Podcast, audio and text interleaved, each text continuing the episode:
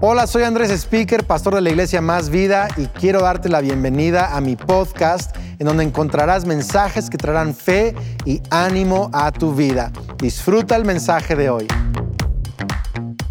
Bienvenidos de nuevo a Más Vida en todos los campus, en persona, en línea, en cada casa. Estamos tan emocionados que el día de hoy comenzamos una nueva serie llamada Detox, de tóxico a ligero. Y Kelly y yo y algunos invitados vamos a estar compartiendo acerca de las emociones más tóxicas que hemos experimentado en la última temporada y cómo es que Dios nos ha ayudado a pasar de tóxicos a ligeros, a libres, a frescos, ¿verdad? Y eh, hoy voy a compartir con algo quizá la emoción más tóxica que a mí me tocó enfrentar en esta última temporada.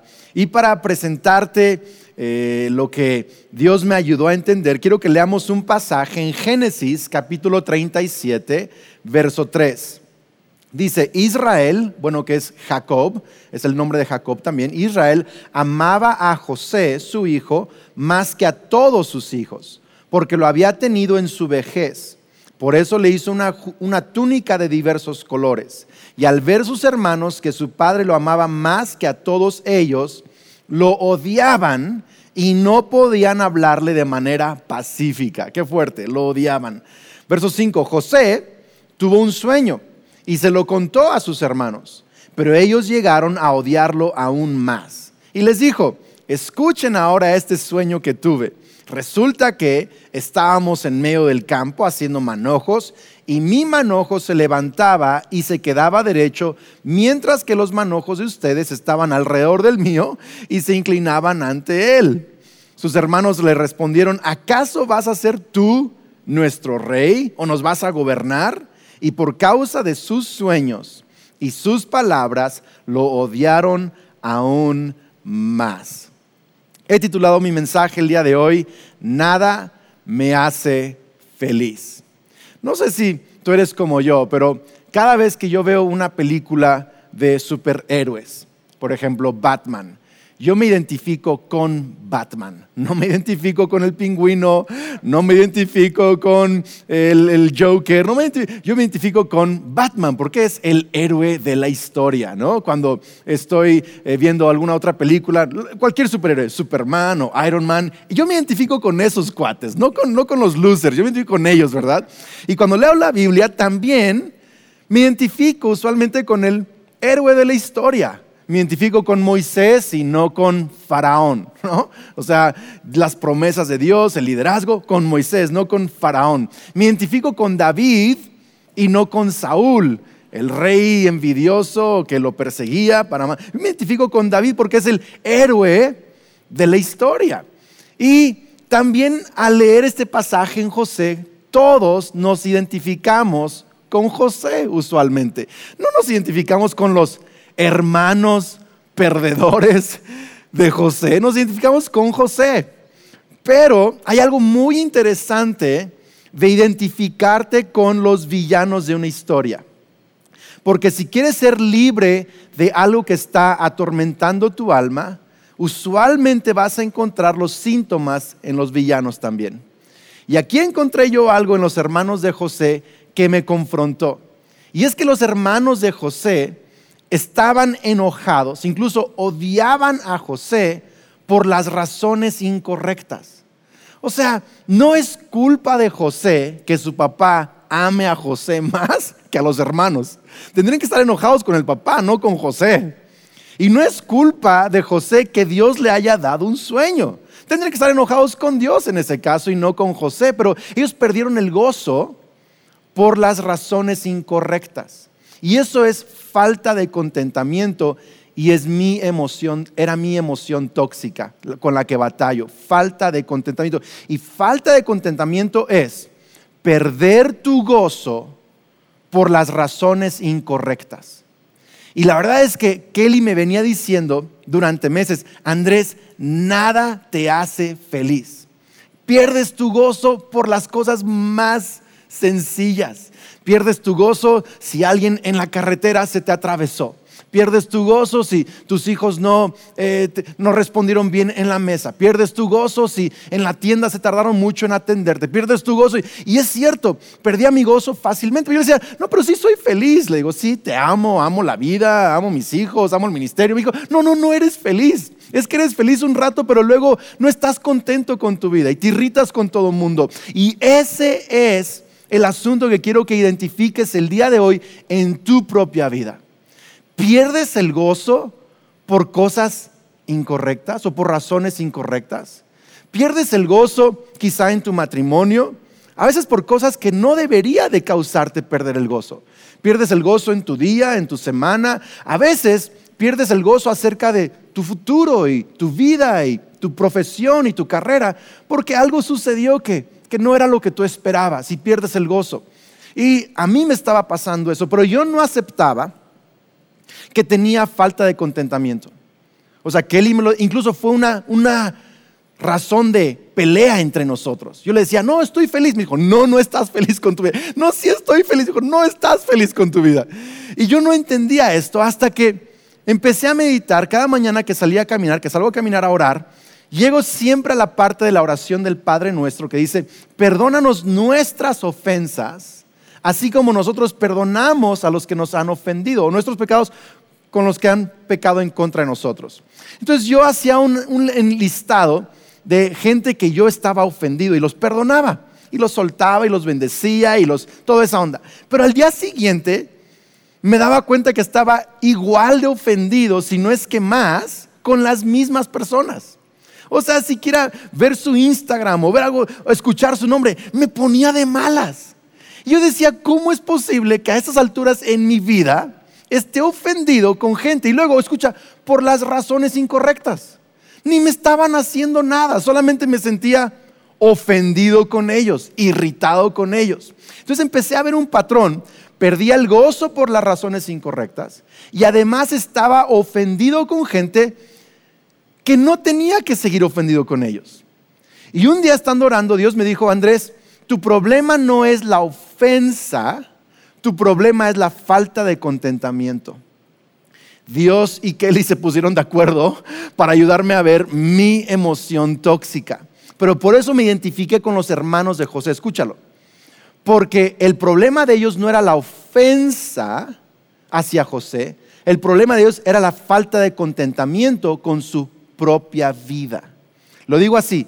Si te ofende la vida de alguien más, es porque no te gusta tu propia vida.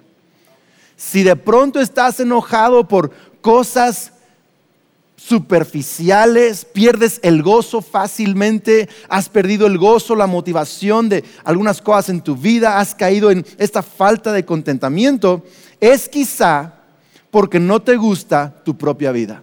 No te gusta algo en tu vida, estás frustrado con algo en tu vida, estás enojado con algo en tu vida y por lo tanto no te deja disfrutar lo que Dios tiene para ti. Yo tuiteé esa frase el día de ayer y alguien me escribió, ¿cómo hago que me guste mi vida? Pensé, qué buena pregunta. ¿Cómo hago que me guste mi vida? Porque la verdad es que yo empecé a analizar mi vida y muchos piensan que tener em, una buena familia, tener una carrera exitosa, entonces eso te hace feliz. Y yo empecé a analizarme, tengo una buena familia. Tengo un gran matrimonio, una gran esposa que amo más que nunca. Tengo hijos extraordinarios, no sé ni de qué planeta son mis hijos.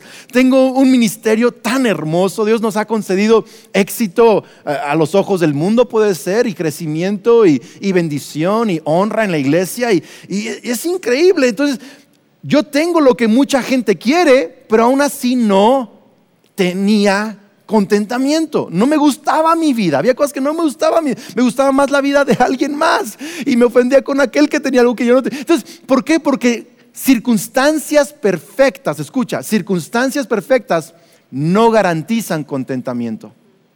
Circunstancias perfectas no garantizan contentamiento, porque contentamiento no es algo externo, es algo interno. Es algo interno. Y cuando yo me di cuenta de esto, yo empecé a leer Filipenses 4:11, donde Pablo dice, he aprendido a contentarme cualquiera que sea mi situación. Y Pablo estaba hablando acerca de contentarse cuando no tenía nada, cuando tenía todo, cuando estaba siendo perseguido, cuando estaba siendo honrado. O sea, Pablo dice, he aprendido a estar contento. Entonces yo empecé a orar eso. Le dije, Señor, enséñame a contentarme. Y hoy decido estar contento. Y salí a caminar y en mi oración decía, Señor, tú eres mi deleite, eres mi gozo. Yo declaro que el contentamiento regresa a mi vida. Y luego en la mañana algo sucedía en la casa y Kelly y yo algo pasaba, me dice, no eres feliz. Le digo, sí, pero acabo de orar y le acabo de pedir a Dios. Y no podía yo lograr contentamiento aun cuando lo pedía. Entonces, cuando esta chica pregunta, ¿cómo le hago que me guste mi vida? Entiendo la frustración. Entiendo porque a veces oramos y, buscamos a Dios y, hacemos un pero no nos regresa el contentamiento. Y te voy a decir lo que yo descubrí en este pasaje de José y sus hermanos que me ayudó a entender dónde es que recuperamos nuestro contentamiento. José tenía algo que sus hermanos no tenían. Sueños y propósito. Sueños y propósito. Y los hermanos, como no tenían motivación para el futuro, visión para el futuro, no tenían motivación para su presente. ¿Tiene sentido eso? ¿Por qué sabemos que no tenían motivación para su presente? Porque eran malos trabajadores. Jacob mandaba a José a supervisarlos porque eran mediocres eran, tenían mala fama incluso, eran personas ociosas, no tenían motivación, se le llevaban, como dicen aquí en México, bien tranqui, cachetona, campechana, la cosa, bien a gusto, ¿verdad? Tienen su trabajito de 9 a 5 y estaban acomodados y acostumbrados y no les faltaba nada, y, o sea, pero habían perdido la motivación y entonces solo era chamba, solo era vida, solo era el día siguiente. Vivimos para el fin de semana que sigue, para la quincena que sigue, para el próximo viaje. Y como que se vuelve, se vuelve monótona la vida. Y tenían todo, pero no tenían sueños y propósito. Perdieron la motivación. Lo increíble es que la falta de motivación te lleva a desesperanza. Desesperanza te lleva a amargura. Amargura te lleva al odio y el odio siempre termina en muerte. Siempre termina en muerte. ¿Por qué? Porque trataron de matar a José. Si tú lees la historia, trataron de matarlo y luego dijeron, bueno, una alternativa en lugar de matarlo mejor es venderlo como esclavo. Pero el punto es que si no resolvemos contentamiento, terminamos matando algo en nuestra vida. Por eso dice Proverbios capítulo 29, verso 18, dice, sin visión el pueblo perece. O sea, si no tienes visión y propósito, algo se va a morir en tu vida. Muchos matrimonios se han muerto porque uno de los dos no recuperó su contentamiento. Muchas familias han sido destruidas porque gente en la familia no ha podido tener contentamiento, recuperar su gozo. Eh, gente ha destruido sus carreras, ha destruido un montón de cosas porque su propia paz se destruye porque no tienen contentamiento. Sin contentamiento cosas en nuestras vidas mueren. Por eso dice la palabra de Dios en Nehemías, el gozo del Señor es tu fuerza. Y sin fuerza no puedes seguir con la vida que Dios tiene para ti. Pero yo estoy creyendo que Dios va a regresarte tu contentamiento. Dios va a darte propósito nuevo, visión fresca, sueños nuevos y vas a dejar a un lado la falta de contentamiento y vas a empezar otra vez a elegir gozo, a disfrutar tu vida, a salir adelante. Me encanta esto. Así que si contentamiento es perder el gozo por razones incorrectas, Contentamiento es elegir gozo en cualquier circunstancia. Elegir gozo en cualquier circunstancia. ¿Y cómo lo hago? Bueno, Pablo dice en Filipenses 4:11, he aprendido a contentarme cualquier cosa, con cualquier cosa, pero Filipenses 3 nos dice el secreto. Filipenses 3:13 dice, hermanos, yo mismo no pretendo haberlo ya alcanzado, pero una cosa hago, olvidando ciertamente lo que queda atrás y extendiéndome a lo que está delante, prosigo a la meta, al premio del supremo llamamiento de Dios en Cristo Jesús. En otras palabras, Pablo dice en Filipenses 4:11, tengo contentamiento, cualquier cosa. ¿Por qué? Filipenses 3, porque he aprendido a enfocarme en la visión de Dios para mi vida, en mi futuro. Me olvido de lo que no está bien en mi vida y me enfoco en lo que viene por delante para mi vida. Y quiero que anotes esto, enfocarte en los sueños de Dios te da gozo. Enfocarte en la visión de Dios para tu vida, en tu propósito, te devuelve el contentamiento. Contentamiento, anota esto también, contentamiento no es circunstancias perfectas, contentamiento es visión correcta. Contentamiento no es circunstancias perfectas, es la visión correcta. Así que para responder el tweet de, nuestra amiga en Twitter y, todos los que me están escuchando el día de hoy en algún podcast, en algún campus, en alguna reunión en línea, para, ¿cómo, ¿cómo hago que me guste mi vida? Recupera la visión de Dios para tu vida. Así de fácil recupera el propósito divino. Y yo tenía objetivos, ¿eh? O sea, tenía objetivos de abrir nuevas iglesias, de hacer cosas. Tenía objetivos, pero objetivos alcanzables son eso, objetivos alcanzables. Visión de Dios y propósito divino tienes sueños tan inalcanzables que necesitas la intervención sobrenatural de Dios para lograrlo. Y tienes que recuperar esa visión, esos sueños. Hablaba con un amigo el día de ayer y me decía, Andrés, creo que, eso, que, hasta pueden ser sueños intangibles. Le digo, ¿como qué? Me dice, como ver a México transformado con la justicia. Como ver a un país y a una generación impactada por lo que yo hago. Dice, quizá pensamos que no va a cambiar mucho, pero soñar en que todo un país puede cambiar porque Dios me quiere usar es algo que puede regresarte propósito. Qué increíble. ¿Cómo hago que me guste mi vida? Conéctate con la visión. ¿Cómo hago eso, Andrés? Bueno, tengo tres cosas que quiero que anotes el día de hoy. Tres cosas, porque necesitas recuperar tu motivación. Yo estoy animando a jóvenes, a ancianos, a matrimonios, a gente en cualquier etapa de la vida a que recuperemos nuestra motivación. La motivación que viene no de, no de competir o ganarle a fulano, a sutano, la motivación que viene de cumplir el sueño de Dios para tu vida. número uno, número uno, necesitas hacer un inventario de sueños. Hacer un inventario de sueños. Hebreos 12, verso 2, dice, debido al gozo que le esperaba, debido al gozo que le esperaba, el gozo que tenía para él en el futuro, Jesús soportó la cruz en el presente sin importar la vergüenza que ésta representaba. Entonces, el mismo principio de Filipenses. He aprendido a contentarme cualquiera que sea mi situación, aún en la cruz, debido al gozo que está delante de mí, al propósito que está delante de mí. Y yo te decía que le pedí a Dios que me ayudara, que oraba, que todo esto, pero por fin tomé tres días de ayuno y oración para conectarme con los sueños de Dios. Hice un inventario. No estoy diciendo que tienes que tomar tres días de ayuno y oración, quizá sí lo vas a hacer, quizá un día, quizá una tarde, pero yo te, yo te animo a que hagas un inventario de tus sueños. Y yo hice tres cosas. Número uno, anoté los sueños que ya había logrado. Los que ya había logrado. Y me di cuenta en los últimos 20 años que había logrado muchísimas cosas. Y eso trajo ánimo a mi vida. Eso trajo eh, pasión y motivación y fuerzas nuevas. Y quiero animarte. Haz un inventario de lo que ya lograste. ¿Por qué? Porque eso te va a revelar que Dios, el que te dio esos sueños, estuvo contigo para ayudarte a cumplirlos. ¿Qué, sueños ya has logrado? Número dos, anota los sueños que no has logrado. ¿Cuáles son los sueños que tenías que se te olvidaron, que ignoraste, que dijiste, ah, eso nunca va a pasar, y lo escondiste, lo archivaste? ¿Cuáles son sueños que no has logrado y que tienes que revivir, que tienes que poner delante de ti otra vez. Porque Jesús tenía un gozo puesto delante de él, por eso soportó la cruz, soportó la cruz.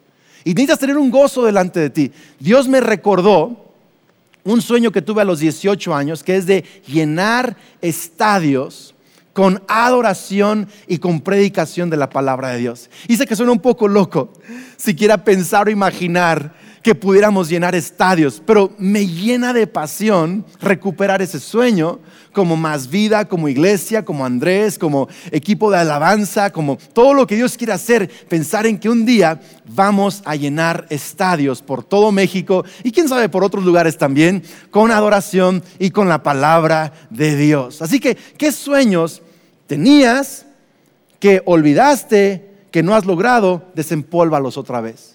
Quizás tiene que ver con tu carrera, con tu profesión, tiene que ver con una experiencia de, visitar algún lugar, tiene que ver con algunos casarse o tener hijos o ¿qué, ¿qué, cosas sueñas que no has logrado. Y número tres, pídele a Dios nuevos sueños. Yo me di cuenta que cuando empezamos a servir en más vida como pastores, eh, Kelly me preguntó, estamos recién casados, me preguntó, ¿cuánto tiempo vamos a estar aquí? Como, como de cuánto tiempo más o menos le calculas. Y le dije, yo creo que unos 20 años. Unos 20 años. Me dijo, ¿en serio? Le digo, sí, porque creo que no se hace nada de valor con poco tiempo. Así que unos 20 años vamos a estar acá. Y, y me di cuenta que estamos este agosto cumpliendo 22 años de casados. 22 años de servir a la iglesia Más Vida y como que muchas cosas que veíamos imposibles las logramos y ahora solamente estábamos, por lo menos yo, con objetivos.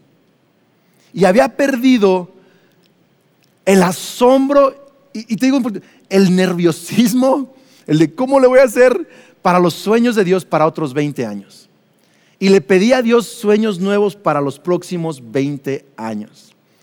Y Dios me dio cosas increíbles. Una de esas es que me puso en el corazón comprar edificios y propiedades en cada ciudad donde tenemos campus. Hoy en día rentamos lugares y Dios ha sido bueno, ha abierto puertas, pero yo quiero comprar lugares, quiero comprar edificios, quiero comprar propiedades, teatros. Es más, en algunas ciudades me encantaría comprar una iglesia vieja en el centro de la ciudad con vitrales, remodelarla, arreglarla, tener adoración con cuerdas y chelos y toda esta onda y tener en el centro de la ciudad la predicación de la palabra de Dios usando edificios viejos para un mover fresco del Espíritu Santo. Me encantaría eso. Me encantaría construir nuevos auditorios en Morelia y la Universidad Más Vida, donde alumnos de todo el mundo puedan venir a prepararse en la palabra de Dios. Tengo sueños nuevos, nuevos para la iglesia, nuevos para mi vida, nuevos para tantas cosas. Y sabes qué? Me llena de pasión. Sí estoy un poquito nervioso, sí estoy un poquito no sé cómo lo voy a hacer, pero también me regresó la motivación, me regresó la pasión, me regresó el contentamiento, porque puedo tener motivación hoy, aunque esté en una cruz, aunque mis condiciones no sean favorables, puedo estar tranquilo, tengo gozo, porque sé cuál es mi propósito, cuál es mi visión y los sueños de Dios para mi vida. Qué increíble, ¿no? El gozo puesto delante de Él. Número dos, quiero animarte a platicarlo con personas en tu mundo. Platícalo con personas en tu mundo. Entonces, José tenía un sueño que parecía inalcanzable, que es que Dios lo iba a levantar por encima de toda su familia y él era el menor de todos. Entonces, tenía un sueño. Segunda cosa que hizo, lo platicó con la gente en su mundo. Y hay algo poderoso de platicarlo. Dices, Andrés, pero algunos me van a odiar. Sí, quizá. Pero qué increíble que si sus hermanos no lo hubieran odiado y no lo hubieran vendido como esclavo por sus sueños, porque le contó sus sueños, nunca hubiera logrado sus sueños. o sea, el platicarlo, aunque le salió al revés, de lo que él pensaba, platicarlo lo posicionó para cumplirlos. Es extraordinario. Algo sucede cuando platicas los sueños que Dios te ha dado. Lo primero que hice cuando Dios me dio sueños nuevos y voy a estar compartiéndolos quizá en las próximas semanas y meses con la iglesia, hoy compartí solo algunos, pero hablando con Kelly, la invité a una cena romántica ahí en la casa y nos sentamos, preparamos una pequeña cena y, empecé a platicarle todo lo que Dios me había estado hablando. ¿Sabes qué poderoso es hablar con la gente en tu mundo los sueños que Dios te da? Le dije, Kelly, no, no, me taches de loco, sé que suena medio fantástico esto, pero Dios me habló esto y reíamos y llorábamos y nos animábamos. ¿Por qué? Porque platicarlo le, le da cierta formalidad, le da, le, da, le da cierto sentir de que esto es real, aún te compromete, te compromete. Yo el decirles a la iglesia, ahí vamos a llenar estadios y vamos a comprar edificios y vamos a construir, o sea, es como que vamos a hacer esto juntos, nos compromete, le da realidad a los sueños de Dios. Qué increíble, ¿no? ¿Qué sueños tienes que no has podido o querido platicar? Quizá con tus papás, con tus hijos, con algún amigo, con alguien que respetas, con alguien que caminas juntos. Platica los sueños que Dios te ha dado. Algo tan poderoso al respecto de eso. Y número tres, y con esto termino, y para mí me encantaría que me ayudes a enfocarte en esto, porque esto creo puede cambiar tu manera de disfrutar tu vida. Número tres, recuerda el cuadro grande. Enfócate en el cuadro grande de tu vida. ¿A qué me refiero con esto? Que algo que a mí me ha ayudado es que ahora que estoy conectado de nuevo con propósito, con sueños frescos, con visión, mi frase, mi verdad que me ha mantenido, que me ha sacado de falta de contentamiento a contentamiento, me ha sacado de tóxico a ligero es esta. Esto es parte de mi historia. Mi presente no es todo, no es el final, solo es parte de mi historia. Literal, cuando algunos días no están yendo como yo quiero y seguro has tenido esos días, he tratado de recordar, esto no es todo del día de hoy. Todavía tiene 24 horas el día. Entonces, este momento solo va a ser parte de la historia de este día. Todavía puede cambiar el día de hoy. A veces con Kelly empezamos y tenemos quizá algún argumento. El otro día estábamos en, la carretera con Kelly y tenía yo todo programado, los horarios de salida, de llegada, y tomé una vuelta mal saliendo de la ciudad. Tomé una vuelta mal saliendo de la ciudad. Y en lugar de ser 10 minutos la salida, fue una hora y media la salida de la ciudad. Yo estaba tan frustrado, ya que, y, Kelly me voltea y dice, tranquilo. Y yo, no, es que cómo puede ser, una hora y media. Y me caché. Y Kelly me ayudó. Y me dijo, ay Andrés, pero estamos juntos. en el pasado, viejo Andrés Hubiera dicho, sí, pero no. Y me hubiera valido el comentario. O sea, hasta me hubiera enojado más con el comentario. Ahora que estoy aprendiendo contentamiento, eso me ayudó. Es cierto, recuerda el cuadro grande. Entonces, ¿para qué están viajando? Pues para estar juntos. Y de todas maneras, ¿qué importa si están juntos en el carro o en algún otro lado? Están juntos. Y, me ayudó, me sacó. ¿Por qué? Porque eso solo es parte de la historia de ese viaje es parte de la historia de nuestro día. Está bien. Y si a veces tienes algunos días malos, recuerda, el mes tiene 30 días o 31 días. Y si tienes algunos meses malos, recuerda, el año tiene 12 meses. Si tienes todo un año malo, recuerda, la vida tiene un montón de capítulos, un montón de etapas, un montón de años y un año malo no te define. Tú puedes estar en ese año malo con gozo, con contentamiento. ¿Por qué? Porque tienes sueños, tienes propósito y cuando tú veas a Dios redimir ese mal año como parte de tu historia, te va a dar tanta alegría que permaneciste en gozo en la peor temporada de tu vida. ¿Por qué? Porque contentamiento no no es un presente perfecto, es aceptar mi presente como parte de mi historia. Como parte de mi historia. Esto es parte de mi historia. Qué, interesante, termino con esto, que José fue excelente en casa de Potifar. Si lees la historia, los hermanos de José lo vendieron como esclavo, terminó en casa de Potifar, lejos de casa de papá, lejos de comodidades. Pero en casa de Potifar, José trabajó y vivió con excelencia, con motivación. O sea, era un esclavo, pero trabajaba con motivación, trabajaba con excelencia. Y los hermanos de José en casa de papá, con todas las comodidades, mediocres. José era esclavo y tenía motivación. Los hermanos estaban en casa y tenían mediocridad. ¿Por qué? Porque José tenía algo que los hermanos no tenían y son sueños de parte de Dios. Cuando tú tienes sueños, tú puedes ser excelente en casa de Potifar.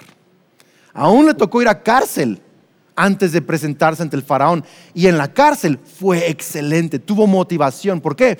Porque puedo ser excelente y tener contentamiento en la prisión, no porque ese es mi todo, sino porque es parte de mi historia. Dios me dio un sueño. Puedo ser excelente cuando mi matrimonio es perfecto, puedo estar contento. Y cuando no está en un buen momento, puedo decir, es parte de mi historia. Cuando tengo el trabajo que siempre quise, puedo estar alegre. Y cuando tengo el trabajo que nunca quise, puedo decir, esto va a ser parte de mi historia. Va a tener motivación aquí, excelencia aquí, porque tengo un propósito en mi futuro. Cuando tengo, cuando tengo los amigos que quiero, increíble. Y cuando no tengo los amigos que quiero, puedo encontrar contentamiento porque sé esta temporada va a ser parte de mi historia. Hay sueños de parte de Dios para mí. Amén.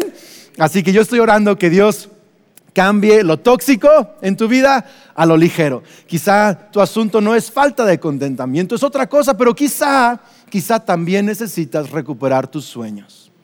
Vamos a orar. Dios te doy gracias, porque tú conoces nuestras emociones tóxicas. Y Dios, a veces pensamos que no es tan tóxico, pero en los hermanos de José, esta falta de contentamiento se convirtió en deseos de matar. ¿Por qué? Porque la falta de contentamiento siempre termina matando algo. Y yo te pido, Señor, que lo tomemos muy en serio. Si estamos perdiendo nuestro gozo por, por cosas pequeñas o perdiendo nuestro gozo acerca de nuestra vida, nuestra familia, la carrera, la profesión, el, lugar donde vivimos. Y, Señor, que no, que no nos quedemos conformes con perder el gozo sino que luchemos para recuperar nuestro gozo, nuestro contentamiento. Dios ayuda a muchos a conectarse con su propósito, con sus sueños, con la visión que tú tienes para sus vidas y que motivación regrese y contentamiento sea la herencia y la porción y las emociones que gobiernan nuestros corazones. En el nombre de Cristo Jesús. Amén, amén. Increíble iglesia, pues voy a dejar este lugar en todos los campus al equipo pastoral y van a seguir orando y terminando la reunión. Gracias. Próxima semana seguimos con la serie Detox. Va a estar increíble. Dios les bendiga. A todos los que están conectados en línea el día de hoy, sabes, la Biblia enseña que tú y yo necesitamos reconciliarnos con Dios. ¿Por qué? porque es la única manera de vivir con verdadero propósito. Dios en tu vida es lo que va a darle propósito, sentido y sueños que necesitas. Pero comienza con tomar un paso de fe. Si tú hoy pones tu fe en Jesús, le pides perdón por tus pecados y crees que Jesucristo es el camino a Dios, que murió en la cruz por tus pecados y resucitó, la Biblia dice que eres perdonado, eres aceptado como hijo de Dios y tienes vida eterna y recibes el Espíritu Santo que te ayuda todos los días. Así quiero guiarte en esta oración. Ahí en el chat puedes poner, hoy quiero reconciliarme con Dios. Hoy quiero entregar mi vida a Cristo. Hoy quiero ser salvo. Escribe eso en el chat y quiero que todo el mundo en cualquier lugar, estás en el carro, en la casa, viendo esto, donde sea, pon tu mano sobre tu corazón y haces esta oración conmigo. Señor Jesús, creo y confieso que eres el Hijo de Dios, que eres el Mesías, el Salvador del mundo. Y quiero que seas mi Salvador, el que redime mi vida. Creo que moriste en la cruz y resucitaste para perdonar mis pecados. Pagaste por mis pecados y hoy recibo tu perdón.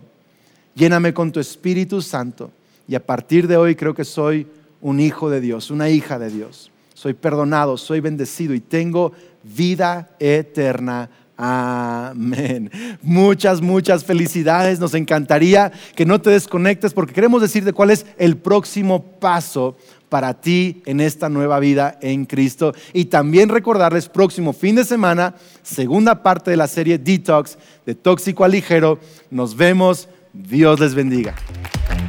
Gracias por ser parte de este podcast.